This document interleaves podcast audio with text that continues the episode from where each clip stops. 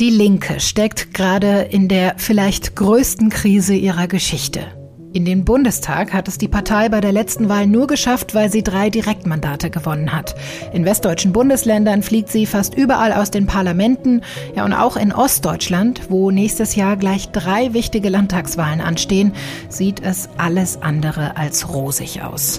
Dort hat die AfD, wie es aussieht, die Linke als Protestpartei abgelöst. Aber am meisten ist die Linkspartei im Moment mit sich selbst beschäftigt. Gerade erst haben die beiden Fraktionsvorsitzenden hingeworfen und eine Nachfolge, die ist nicht in Sicht. Denn der Dauerstreit mit Sarah Wagenknecht sorgt für mächtig Ärger. Sie spielt schon lange öffentlich mit dem Gedanken, eine eigene Partei zu gründen. Was ist da eigentlich los bei der Linken? Das frage ich gleich Parteiurgestein Gregor Gysi. Wir wollen heute im FAZ-Podcast für Deutschland auch darüber sprechen, ob die Linke überhaupt noch eine Zukunft hat und welche Folgen eine eigene Wagenknecht-Partei eigentlich hätte. Heute ist Mittwoch, der 6. September. An der heutigen Sendung haben Carlotta Roch, Katrin Jakob und Michael Teil mitgearbeitet. Mein Name ist Sandra Klüber und ich freue mich sehr, dass Sie heute auch mit dabei sind.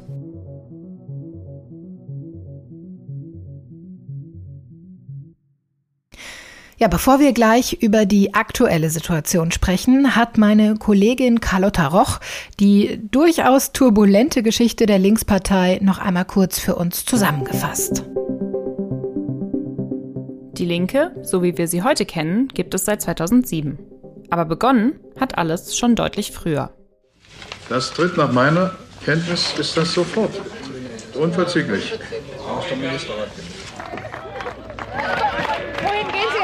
Erstmal nur rüber und schauen. Einfach, einfach nur gucken und glücklich sein. Und wohin? Es ist 1989. Die Mauer ist gerade gefallen. Auf dem Parteitag der SED, der Staatspartei des DDR-Regimes, wird beschlossen, die Partei künftig unter einem neuen Namen weiterzuführen. Partei des demokratischen Sozialismus. Kurz PDS. Besonders in den neuen Bundesländern ist die Partei weiter erfolgreich. Sie profitiert vor allem von der wachsenden Unzufriedenheit der Menschen und entwickelt sich so immer mehr zur Volkspartei. 2004 bildet sich in den alten Bundesländern aus Protest gegen die Sozialpolitik der Schröder-Regierung die SPD-Abspaltung WASG. Prominentestes Mitglied der frühere SPD-Vorsitzende Oskar Lafontaine.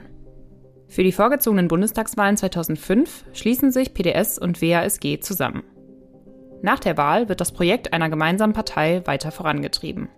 2007 ist es dann soweit. Beide Parteien verschmelzen miteinander. Die Linke ist geboren.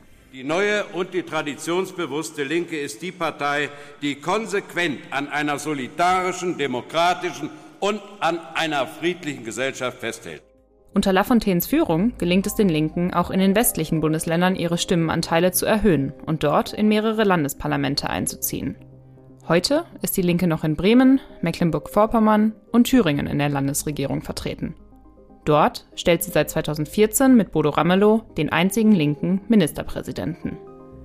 Durch das Erstarken der AfD ist die Popularität der Linke in den vergangenen Jahren als Protestpartei, vor allem in Ostdeutschland, immer weiter gesunken. Aber auch inhaltliche Streitigkeiten sowie interne Macht- und Richtungskämpfe machen der Partei zu schaffen. Besonders der Dauerstreit mit Sarah Wagenknecht. Ja, vielen Dank an Carlotta Roch für diese Zusammenfassung. Die Linke war also schon immer streitbar, aber so eine existenzielle Krise wie heute, die gab's wohl noch nie. Diese Woche wollte die Linke eigentlich eine neue Fraktionsspitze wählen, nachdem im August erst Amira Mohamed Ali und dann Dietmar Bartsch hingeworfen haben. Aber den Job, den will offenbar niemand machen, der mehrheitsfähig ist. Auf jeden Fall hat Dietmar Bartsch die Wahl letzte Woche dann abgesagt und dafür ja, ein ziemlich interessantes Bild bemüht. Der parlamentarische Geschäftsführer Jan Korte hat gestern äh, das Richtige gesagt. Wir sind damit in die stabile Seitenlage gekommen, was, glaube ich, sehr richtig ist. Das ist, finde ich, ein Fortschritt. Und äh, Sie wissen, was danach passieren kann. Da kann man wieder vollständig gesunden und auferstehen. Es sind auch andere Dinge möglich. Aber ich, wir werden daran arbeiten, dass die Linke wieder auf die Erfolgsspur kommt. Ja, so richtig optimistisch klingt das irgendwie nicht. Was ist also los bei der Linken? Ich freue mich sehr, dass ich darüber jetzt mit jemandem sprechen kann, der die Partei wohl besser kennt als die allermeisten. Er war lange ihr Fraktionsvorsitzender und ist sowas wie ein ja, Bundestagsurgestein. Gerade eben hat er noch in der Haushaltsgeneraldebatte gesprochen und jetzt ist er hier bei uns im Podcast. Hallo und herzlich willkommen, Gregor Gysi. Ich begrüße Sie genauso herzlich. Ja, wir haben gerade Dietmar Bartsch gehört mit seiner Aussage zur stabilen Seitenlage. Also, Herr Gysi, mein letzter Erste-Hilfe-Kurs, der ist tatsächlich noch ganz frisch und deshalb weiß ich, in die stabile Seitenlage kommt man, wenn man bewusstlos ist. Gehen Sie da mit? Ist die Linke bewusstlos? Na, bewusstlos ist sie nicht, aber sie ist in einer existenziellen Krise. Das stimmt. Wie ernst ist denn die Lage Ihrer Einschätzung nach? Naja, sie ist äh, ziemlich ernst. Das hat verschiedene Ursachen. Erstens gibt es eben bei uns unterschiedliche Strömungen, die sich früher doch immer irgendwie miteinander verständigt haben und zum Teil wollen die sich nicht mehr verständigen. Äh, zweitens gibt es unterschiedliche Schwerpunkte. Dann gibt es so ein Klima der Denunziation. Also wenn Sie irgendeinen Beitrag lesen gegen ein Mitglied meiner Partei, kommen die Infos immer von einem anderen Mitglied der Partei. äh, äh, und dann gibt es viel zu wenig Konzentration. Eine Partei in einer existenziellen Krise äh, muss nicht zur entscheidenden Frage erklären, das große I, den Doppelpunkt und das Sternchen, sondern man muss sich auf fünf Fragen konzentrieren, die wirklich wesentlich sind. A für die Menschen und B für uns. Und die Menschen haben immer ein sicheres Gefühl dafür, ob man sie meint oder ob man über sie nur redet. Hm, ja, man hat ja so ein bisschen das Gefühl, dass die Linke gerade vor allen Dingen über sich selbst und die internen Probleme spricht und ähm, ja, vielleicht von den Sachthemen gerade sehr weit entfernt ist. Also ja, das ist das, was ich meinte. Es ja. ist eine Art Selbstbeschäftigung und genau das geht nicht. Und ich sage immer, wir müssen uns mit fünf Fragen beschäftigen und zwar ausschließlich mit diesen fünf Fragen. Reale Friedenspolitik, deutlich mehr soziale Gerechtigkeit, einschließlich Steuergerechtigkeit, ökologische Nachhaltigkeit in sozialer Verantwortung. Wir müssen immer an die soziale Verantwortung erinnern. Dann die Gleichstellung von Frau und Mann und die Gleichstellung von Ost und West. Das müssen unsere fünf Themen sein. Also Sie wollen zurück zu den Sachthemen, aber natürlich auch ähm, die Debatte um den Zustand der Linken selbst. Diese Debatte ist ja durchaus berechtigt, denn ich glaube, in so einer großen Krise hat sich die Partei ähm, noch nie befunden. Sie können das wahrscheinlich viel besser beurteilen. Sie sind ja schon seit 1967 der SED beigetreten. Sie waren dann auch mal der Vorsitzende der SED, dann PDS-Vorsitzender, dann Fraktionsvorsitzender der PDS und später dann eben auch der Linken. Und jetzt steht Ihre Partei Partei ja sozusagen am Abgrund, liegt in Scherben. Wie geht's Ihnen damit? Was macht es mit Ihnen? Das ist ja quasi Ihr Baby. Naja, mein Lebenswerk war nicht die Partei, obwohl sie wichtig ist. Mhm. Es hat mich schon gefreut, dass der Osten gebracht hat, dass es im Bundestag links von der Sozialdemokratie eine Partei äh, gibt und gab, was ja Jahrzehnte vorher überhaupt nicht denkbar war. Die Grünen sind ein anderer Fall. Und aber wie dem auch sei, äh, das Problem ist, wir hatten schon Krisen, aber es gab nie das Gerede von der Bildung einer neuen Partei, von einer Abspaltung. Hm. Das ist neu.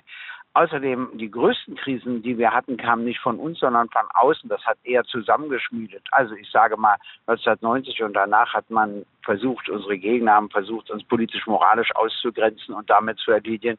Ist nicht gelungen. Dann hat man versucht, mit falschen Steuerbescheiden uns zu erwischen und sozusagen auszuhungern. Das ist auch nicht gelungen. Und nur haben sich ein paar Mitglieder meiner Partei gedacht, na gut, wenn es den Gegner nicht gelingt, müssen wir es selbst erledigen. Und dafür habe ich kein Verständnis mhm. und werde dann auch dagegen agieren. So wie ich gegen die beiden von außen kommenden Versuche äh, gekämpft habe, werde ich auch gegen diesen Versuch kämpfen. Aber im Unterschied zu anderen, ich rede ja mit Sarah und hoffe ja, dass ich sie von dem Schritt Schritt der Abspaltung abgebe, dass wir viel eher wieder gemeinsam kämpfen, dass meine Partei überhaupt wieder lernt, die Gemeinsamkeiten zu betonen und nicht die Unterschiede, wie das gegenwärtig der Fall ist. Mhm. Äh, Nochmal für alle, die das vielleicht noch nicht mitbekommen haben, Sie meinen natürlich den Dauerstreit mit Sarah Wagenknecht, die eben ja schon länger damit kokettiert, eine eigene Partei zu gründen. Und das Ganze sorgt für ja massiven Wirbel und letztlich auch für eine gewisse unsichere Zukunft, nicht nur der Fraktion, sondern auch der Partei, die Linke selbst selbst? Macht Sie das wütend? Macht Sie das traurig? Oder haben Sie mehr so eine jetzt erst recht Einstellung? Na, also wenn es passiert, habe ich die letztere Einstellung. Im Augenblick macht es mich eher traurig, weil ich denke, das kann man doch überwinden. Also was sie nicht kennt im Unterschied zu mir sind Niederlagen auf dem Parteitag. Und davon war sie so entsetzt. Na, da muss man eben um neue Mehrheiten kämpfen. So einfach ist es. Das musste ich ja auch tun, wenn ich eine Niederlage erlitten hatte. Aber deshalb bin ich ja nie auf die Idee gekommen, eine andere Partei zu gründen. Hm. So, darüber werde ich nochmal mit ihr reden. Vielleicht können wir sie ja ausreden, wenn es dann vielleicht irgendeine Form von Erklärung gibt, die das für die Zukunft ausschließt, glaube ich, wäre das für meine Partei sehr wichtig. Natürlich gibt es auch welche, die ich kenne, die würden sich freuen, wenn Sarah geht, aber den erkläre ich immer. Die Parteispitze unter anderem. Das würde ich jetzt nicht sagen, aber es ist auch egal wer. Wichtig ist nur der Irrtum, der dahinter steckt.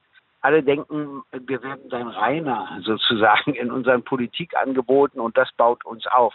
Ich habe gegenteilige Erfahrungen gemacht. Ich kenne nur an Italien. Ich meine, die italienische kommunistische Partei hatte in ihren besten Zeiten mal über 36 Prozent der Stimmen. Ja, jetzt wankeln die alle zwischen 0,2 und 0,9 Prozent. Alles Abspaltung. Das genau bewährt sich nicht.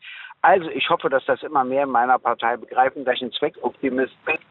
Ich weiß nicht, was Sie sind, aber ich glaube, Sie sind gar keine Zweckoptimistin, aber vielleicht ja doch. Also da ich nun mal ein Zweckoptimist bin, will ich hoffen, dass es doch noch gelingt in der einen oder anderen Form. Aber in vielen Positionen driften ja ähm, Sarah Wagenknecht und die Linke extrem weit inhaltlich auseinander. Wie ist denn das überhaupt unter einen Hut zu bekommen? Und wie ist das auch personell noch zu vereinen in so einer verhärteten Streitsituation seit Monaten? Naja, es ist äh, ganz es ist auch gar nicht so schwierig. Also alle verurteilen ja den völkerrechtswidrigen Angriffskrieg Russlands gegen die Ukraine und dann kommt ein kleines Aber, ein mittleres Aber oder ein großes mhm. Aber. Also da muss man sich über das Aber verständigen, nicht über die Verurteilung. Das Zweite ist auch wichtig, die Flüchtlinge.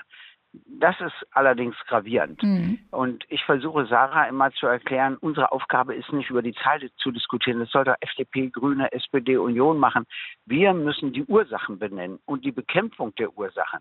Und dafür müssen wir Schritte vorschlagen. Und das ist wirks das wirksamste Mittel, um die Zahl der Flüchtlinge zu reduzieren. Also einfach eine andere Aufgabenstellung. Und ein bisschen, glaube ich, äh, gibt sie mir da auch recht. Also wir werden sehen, wie sich das entwickelt.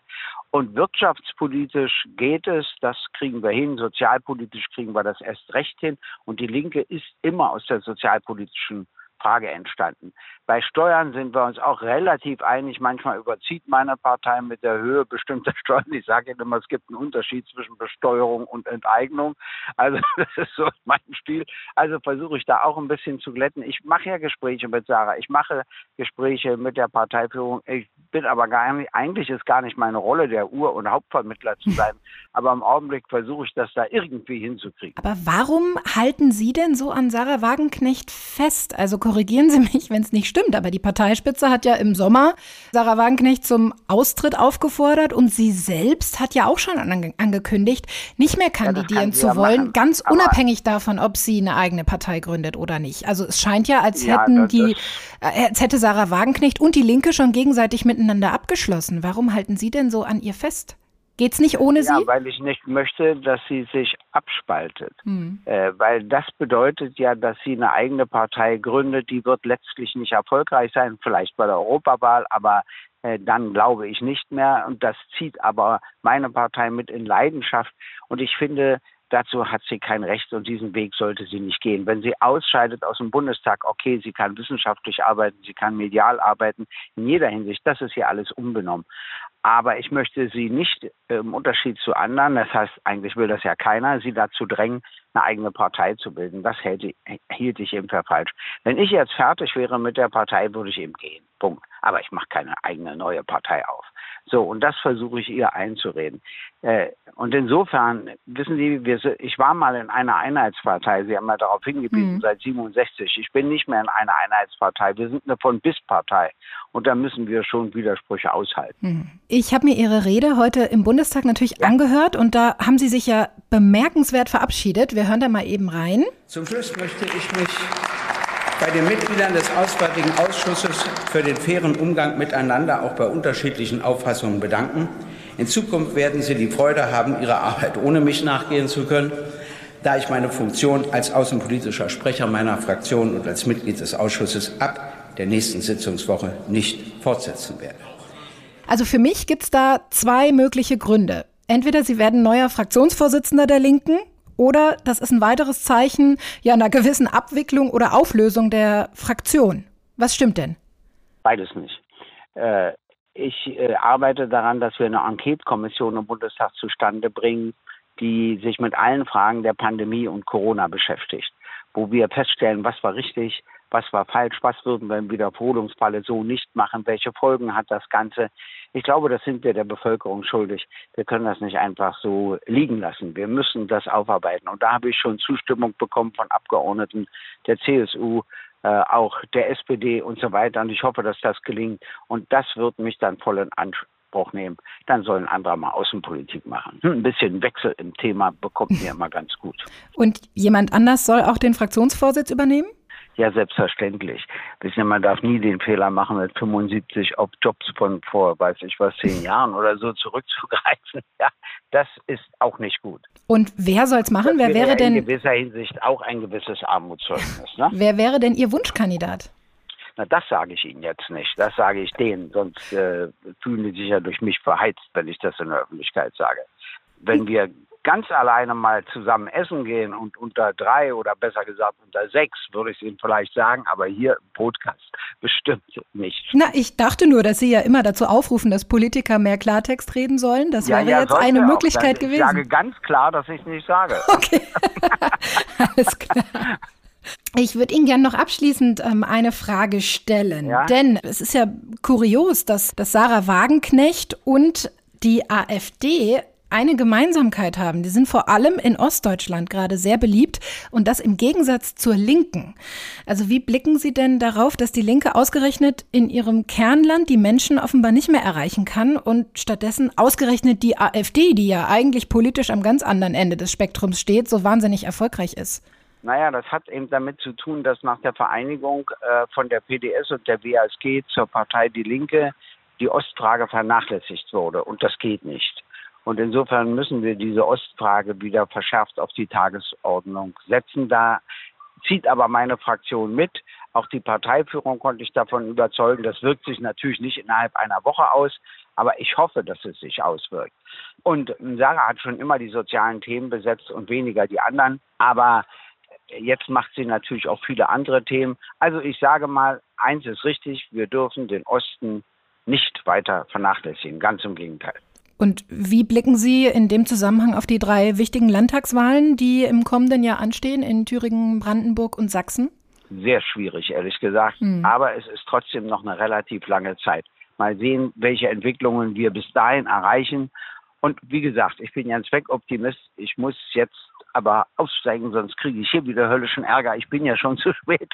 Aber ich bin ja Optimist. Wir werden sehen, was dabei herauskommt. Vielen Dank für das Gespräch, Herr Gysi. Alles Gute, danke. Tschüss. Bei mir am Telefon ist jetzt mein Kollege Matthias Wisuwa. Er ist in unserem Hauptstadtbüro für die Linke zuständig. Hallo Matthias. Ja, hallo, schönen Tag. Ja, also auch wenn Gregor Gysi davon nichts hören will, ähm, stellst du dich schon gedanklich darauf ein, bald für zwei linke Parteien in Deutschland zuständig zu sein? Das ist eine, eine gute Frage und ja, zumindest stelle ich mich darauf ein, dass da ein Projekt erwächst. Ob es dann am Ende wirklich eine Partei sein wird, werden wir mal sehen, ähm, neben der Linken. Aber da passiert auf jeden Fall was. Ja, ich glaube, davon gehen viele aus und davon würde ich auch mal ausgehen, dass da was passiert. Hm. Eine Aufspaltung der Partei, die halten ja viele inzwischen für unausweichlich. Wie siehst du das? Würde die Linke daran endgültig zerbrechen oder am Ende sogar profitieren? Also ist das vielleicht sogar eine Chance für die Linke? Darauf hofft natürlich zumindest die linke Partei, der linke Parteiverstand, äh, der ja quasi diesen Konflikt um Sarah Wagenknecht und ihre Anhänger ausmacht als Hauptgrund dafür, dass es eben so schlecht steht um die Linke. Das ist aber durchaus fraglich, ob, dem, ob das wirklich dann, wenn dieser Konflikt beendet ist, wirklich dazu führt, dass die Partei wieder aufsteht, weil man dann die Frage haben, stellen muss, was habt ihr denn dann jetzt anzubieten, was wirklich attraktiv genug ist und genug Leute anzieht, damit ihr es auch wieder bundesweit sicher über 5 Prozent schafft, weil Letztes Mal waren es 4,9 Prozent mit Wagenknecht, mit Streit. Und dann schauen wir mal, was dann übrig bleibt. Und man muss ja auch sagen, dass Sarah Wagenknecht eigentlich die beliebteste linke Politikerin in Deutschland ist, ne? Eben drum. Ja. ja. Es gibt ja verschiedene Lager innerhalb der Partei, neben dem Wagenknecht-Lager, und die sind zum Teil inhaltlich ja komplett gegensätzlich eigentlich. Also ist das denn überhaupt noch zu vereinen oder ist schon einfach wegen der inhaltlichen Differenzen ja eine Aufspaltung unausweichlich? Ja, tatsächlich versucht ja auch der Parteiverstand auch in der Lossagung von Wagenknecht immer den Unterschied zu machen zwischen einer inhaltlichen Vielfalt oder Breite, wenn wir es jetzt mal so positiv äh, dieses äh, Wording mitnehmen wollen, und einfach der schlicht der Frage, baut man ein Konkurrenzprojekt auf? Dahinter ist also immer die Erzählung, naja, also natürlich sollen die Positionen, die bei Sarah Wagenknecht ausgemacht werden und jetzt natürlich auch nicht übereinstimmen mit den Positionen des Parteivorstands zurzeit oder zumindest der Parteiführung, sollen diese Positionen sich durchaus wiederfinden in der Partei, beziehungsweise man soll über diese Positionen diskutieren können. Das sei alles völlig okay. Das Problem aber war und ist, und das hat dann auch zu dem Beschluss im Juni geführt, der eine Lossagung ist von Wagenknecht, die Zukunft der Partei ist eine ohne Wagenknecht. Da geht es halt darum, dass man konkret daran arbeitet, ein neues Projekt zu beginnen, ein Konkurrenzprojekt. Und alle, die das wiederum nicht machen, sollen ja durchaus weiter gerne bleiben und diskutieren in der Partei. Ob das faktisch so ist oder dass das faktisch funktioniert, liegt natürlich auf der Hand, dass das nicht geht, weil mhm. dafür sind einfach die Vorstellungen, wenn es darum geht, was ist mit Russland und Frieden und Ukraine, was ist mit Migration und Arbeitern, da gehen die Vorstellungen doch schon weit auseinander. Wagenknecht will ja bis Ende des Jahres, so hat sie es angekündigt, entscheiden, ob sie jetzt tatsächlich eine eigene Partei gründet oder nicht. Das schafft ja eine Riesenunsicherheit für ja vielleicht noch mehrere Monate. Ähm, wie sehr schadet sie denn damit der Partei? Na, jetzt gerade schadet sie zweifellos damit, weil natürlich alleine schon bei der medialen Wahrnehmung sich gerade tatsächlich niemand so richtig dafür interessiert, was die Linke gerade beizutragen hat äh, zu den Themen dieser Zeit, sondern natürlich alle erstmal gucken, wie lange gibt es diese Fraktion noch, wie lange kann die Partei da noch mithalten, was ist da persönlich. Man hat es jetzt ja auch gesehen bei der Fraktionsklausur, wo die Partei versucht hat, natürlich zu sterbenden Krankenhäusern, zum Haushalt der, der Ampel äh, inhaltlich zu arbeiten, auch sehr scharf vorgegangen ist. Ein Kürzungshaushalt der Ampel äh, und so weiter, das sollten ja eigentlich Steilvorlagen sein für Linke, und so wirklich ist davon natürlich nichts durchgedrungen, weil was bleibt am Ende ist der Streit, was bleibt ist die Frage, wann knallt es oder auch mhm. nicht und wer macht da weiter. Allein das schadet natürlich der Partei gerade. Das ist zweifellos so. Mhm. Also Gregor Gysi, das haben wir gerade eindrücklich gehört, der will unbedingt an Sarah Wagenknecht ähm, festhalten. Die Parteispitze, du hast es auch gerade schon gesagt, die möchte sie gerne loswerden, wobei das auch wieder ein gewisses Dilemma ist, denn die Fraktion wiederum hätte ja tatsächlich ein Problem, wenn Sarah Wagenknecht und möglicherweise andere ihr folgen würden und äh, die diese Fraktion verlassen würden, die dann eben ihren Fraktionsstatus verlieren würde. Das heißt, äh, weniger Geld, weniger Personal, weniger Redezeit, schlicht weniger Einfluss im Parlament hätte. Ja. Ähm, wie muss die Linkspartei denn mit dem Fall Sarah Wagenknecht jetzt idealerweise umgehen? Hast du da eine Einschätzung, eine Empfehlung? Idealerweise kann ich nicht sagen, ich bin da ja auch äh, kein, kein Berater. Zumindest war es sicherlich aus Parteivorstandssicht schon mal wichtig, dass man eben im Juni diesen Beschluss gefasst hat. Das war ja auch im Kontext eines Papiers mit dem äh, schönen und äh, unverwechselbaren Titel, wie so oft äh, Plan 2025. Das gibt es ja für alles Mögliche. Den gibt es jetzt also auch diesen Plan für den Wiederaufstieg der Linken. Und äh, der erste Schritt dieses Plans war natürlich, und das liegt auf der Hand, einfach Klarheit zu schaffen, was diese Frage angeht, was macht Wagenknecht, und dann halt im Zweifelsfall eben diese Trennung hinzubekommen. Das kann man gar nicht mehr anders machen an der Stelle. Das, äh, schließlich hat die ja jetzt nur noch einfache Abgeordnete Wagenknecht ja schon seit langem ihre Parteiführung immer wieder vorgeführt und hat, obwohl sie ja eigentlich beim Parteivorstand oder in der Partei offensichtlich nicht die Mehrheiten hat, ja immer wieder den Ton vorgegeben oder auch das Außenbild oder die Außendarstellung der Partei massiv bestimmt. Das konnte man sich natürlich auf Dauer nicht gefallen lassen. Und als dann, wie gesagt, auch die Spekulation kam, naja, oder die Koketterie, vielleicht probiert man es mit einer eigenen Partei, hatte man halt dann die Gelegenheit, auch klar zu sagen, das ist jetzt unser Punkt, da machen wir jetzt den Cut, da wollen wir die Trennung, wenn es so kommt. Äh, das in dem Sinne war alles richtig. Äh, was soll man sonst anderes machen aus deren Sicht? Aber auch da heißt es jetzt warten. Also es mhm. warten auf Frau Wagenknecht, macht sie es. Wer geht mit aus der Fraktion? Alle Zählungen gehen davon aus, dass es, sie muss ja mindestens zwei mitnehmen. Mhm. Dann haben wir von den 39 Abgeordneten, also dann drei, die gehen. Es, alle Zählungen gehen davon aus, dass es mehr sind als zwei, sollte sie wirklich gehen dann ist der Fraktionsstatus dahin und dann wird man halt von unten wieder aufbauen müssen. Ist ja irgendwie auch irre, oder? Wie eine Einzelperson wie Sarah Wagenknecht, die ja weder ein wichtiges Amt gerade innehat, noch ähm, durch ja, besonders hohe äh, Anwesenheitszeiten im Bundestag zum Beispiel ähm, oder auch beim letzten ähm, Parteitag glänzt, wie so eine einzelne Person so eine Macht und so einen Einfluss auf die Zukunft und die Geschicke einer ganzen Partei hat, oder?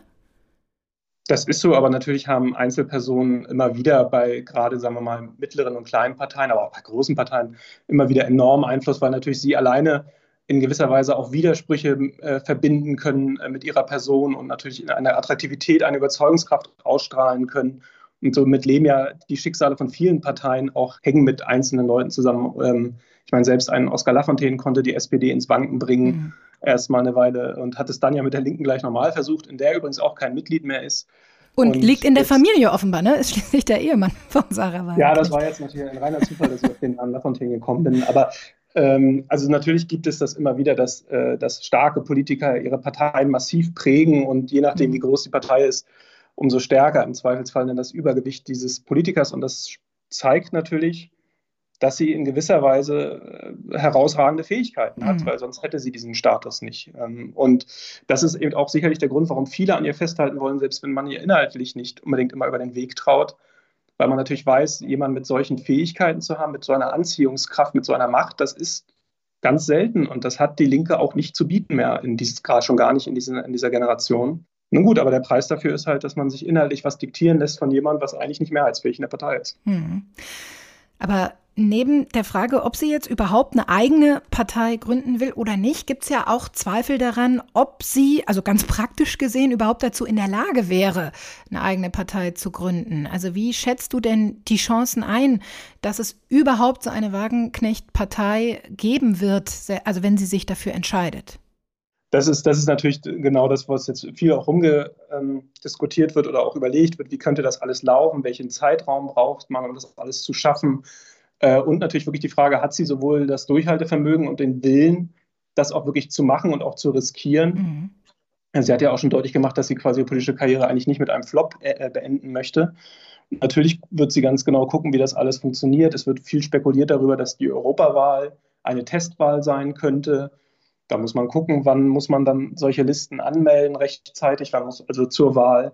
Ähm, da bleibt nicht viel Zeit. Es ist schwer zu sagen. Es hängt sehr davon ab, natürlich auch, welche Leute da mitmachen, welche Leute ihr helfen. Und davon hängt natürlich auch massiv ab, wie wirkungskräftig diese Partei wirklich sein kann.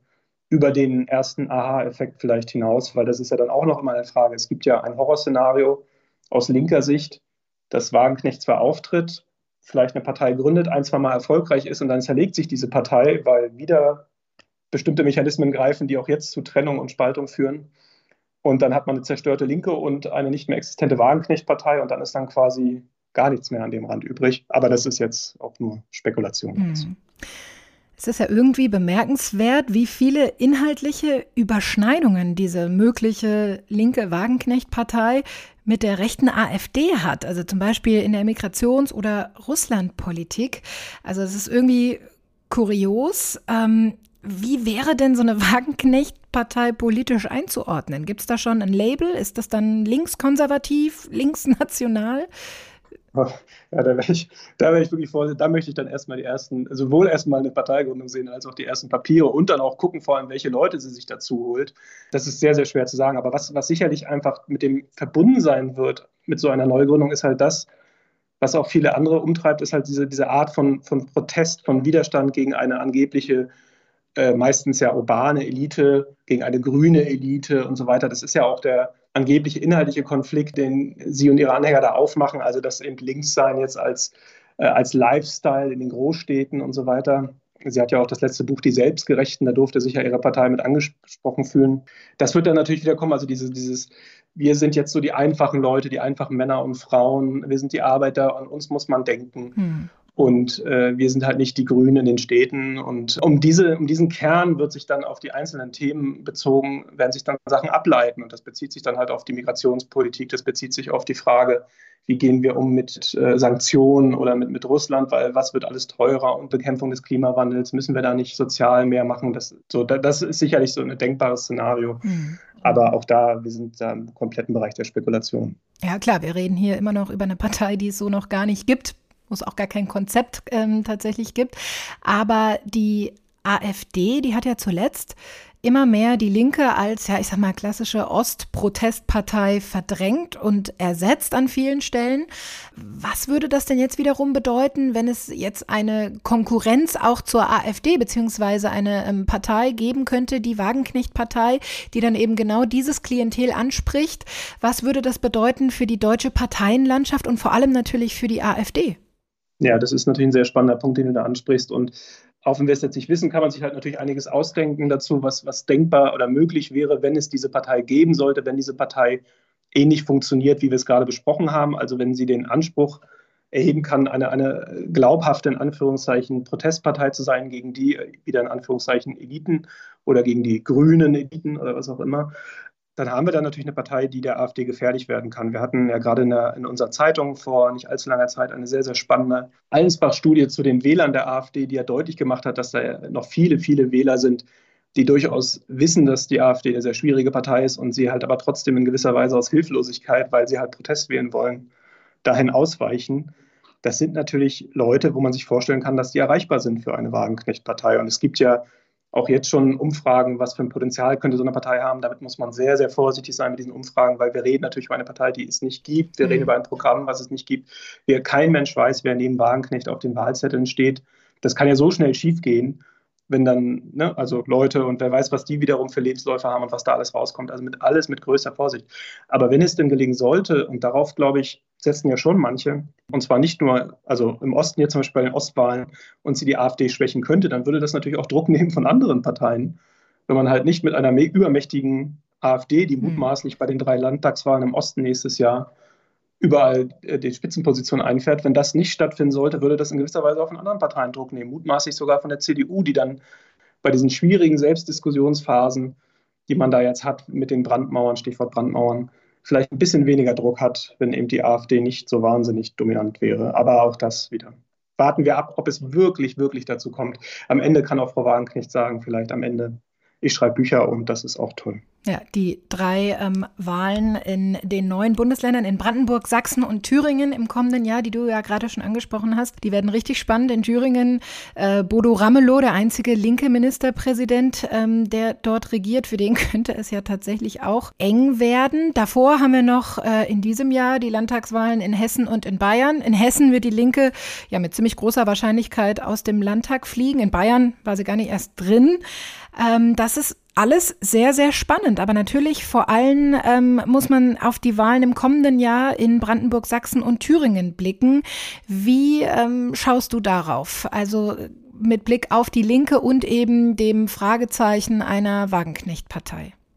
Das, ist, das sind so oder so auch über die Linke und die Wagenknecht-Partei hinaus wirklich entscheidende Fragen, mhm. weil, also entscheidende Wahlen, weil wir da je nachdem, wie die AfD abschneidet, einfach ganz grundsätzliche Fragen klären müssen und auch deutsche Parteien ganz grundsätzliche Fragen die klären müssen. Ja, da im Moment wirklich überragende Umfrageergebnisse haben, ne, ja. in allen drei Ländern. Und dann ist es ja einfach auch eine schlichte Frage, wie man Mehrheiten bildet ohne diese Partei und so weiter und so fort. Und dass dann nicht irgendwie jemand aus irgendeinem Kreisverband äh, kommt, der dann doch sagt, aber wir müssten doch und wir kennen die doch und eigentlich und so weiter, ist das doch alles nicht so schlimm.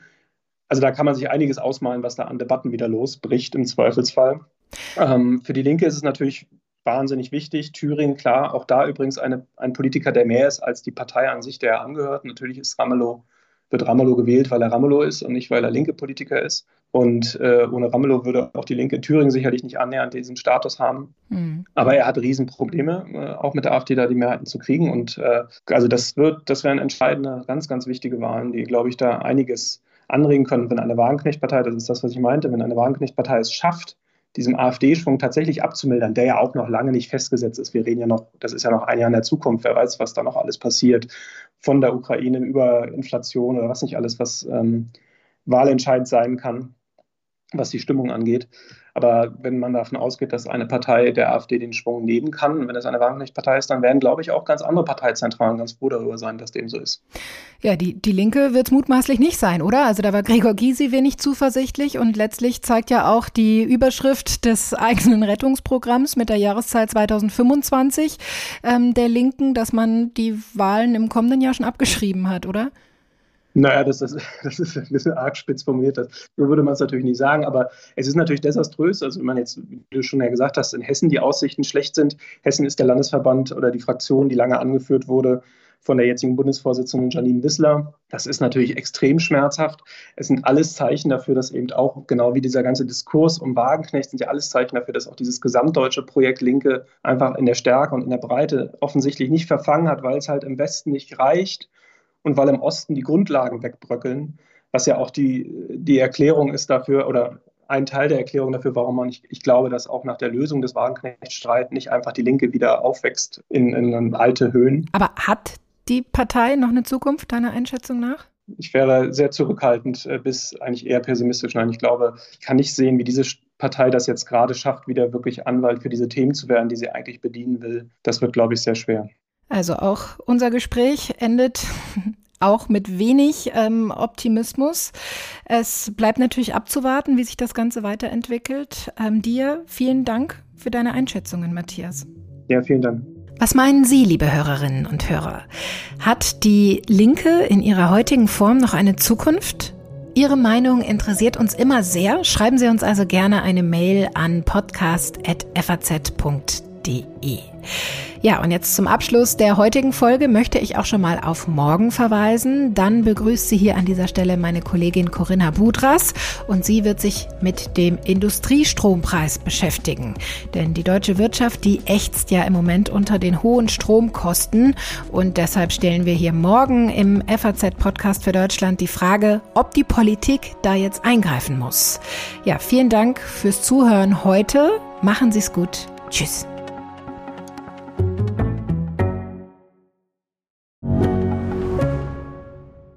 Mein Name ist Dr. Tillmann Rümenapf, niedergelassener Kinder- und Jugendarzt hier im Ennepe-Ruhr-Kreis. Die Einführung der Telematik sehe ich durchaus als Chance, aber aktuell fällt das System oft aus und es gibt viel zu wenig technischen Support. Dafür geht eine Menge Zeit drauf, in der ich die Kinder nicht genügend betreuen kann. Das muss sich ändern. Die besondere Nähe der niedergelassenen Haus- und Fachärzte ist in Gefahr. Was die Gesundheitspolitik jetzt dringend ändern muss, erfahren Sie auf rettetdiepraxen.de. you